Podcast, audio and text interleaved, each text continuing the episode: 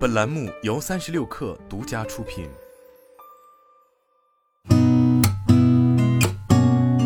八点一刻，听互联网圈的新鲜事儿。今天是二零二二年十月八号，星期六，节后的第一个工作日。早上好，我是金盛。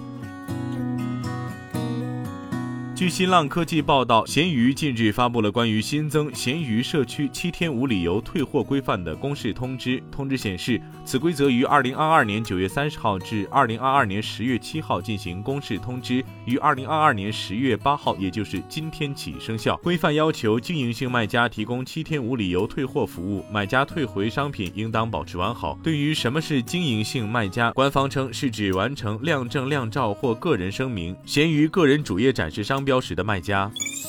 据诺贝尔奖官网消息，北京时间十月六号，二零二二年诺贝尔文学奖揭晓，法国作家安妮埃尔诺获奖。瑞典文学院的颁奖词称，他以勇气和敏锐的洞察力揭示了个人记忆的根源、隔阂和集体限制。诺贝尔奖官网中指出，在他的写作中，埃尔诺始终从不同的角度审视了在性别、语言和阶层方面存在巨大差异的生活。他的创作之路漫长而艰辛。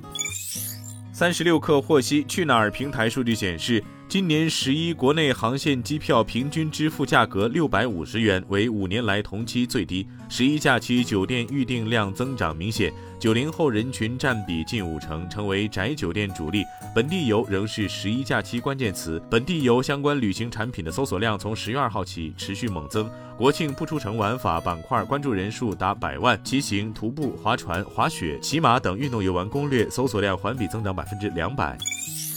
据上证报报道，十月八号，今天的未来欧洲发布会召开前夕，未来董事长李斌在参加欧洲十国两千五百公里长测活动期间介绍，目前未来在欧洲的新能源换电站建设正在加紧进行，未来在挪威已有两座换电站建成。公司在德国的第一家换电站即将投入试运行，位于瑞典哥德堡的一座充换电站也将于二零二二年年底建成。建成后有望提升瑞典西海岸的家电配套水平。除了换电站建设外，未来在欧洲的充电地图已经接入了超过三十八万根充电桩。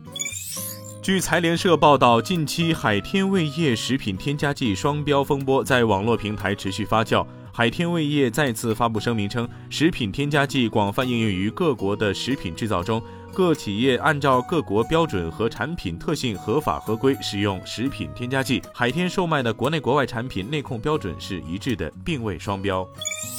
据澎湃新闻报道，全球生物制药公司默沙东中国宣布，将于十一月五号至十号再赴进博会之约。这将是默沙东连续第四年参展进博会。在本届进博会上，默沙东展台达一千平方米，位于医疗器械及医药保健展区，将全方位展现默沙东前沿药物和疫苗的产品组合，带来一些疾病预防和治疗方案等。值得一提的是，默沙东的抗新冠病毒口服药物莫诺拉维也将亮相本届进博会。另据国药集团官网消息，九月二十八号，国药集团与默沙东联合宣布，就抗新冠病毒口服药物莫诺拉维在华达。达成合作框架协议。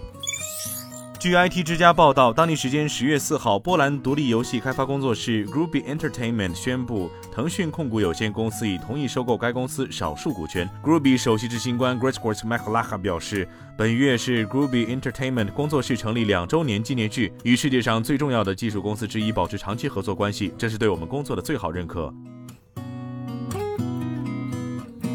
今天咱们就先聊到这儿，我是金盛八点一刻，咱们明天见。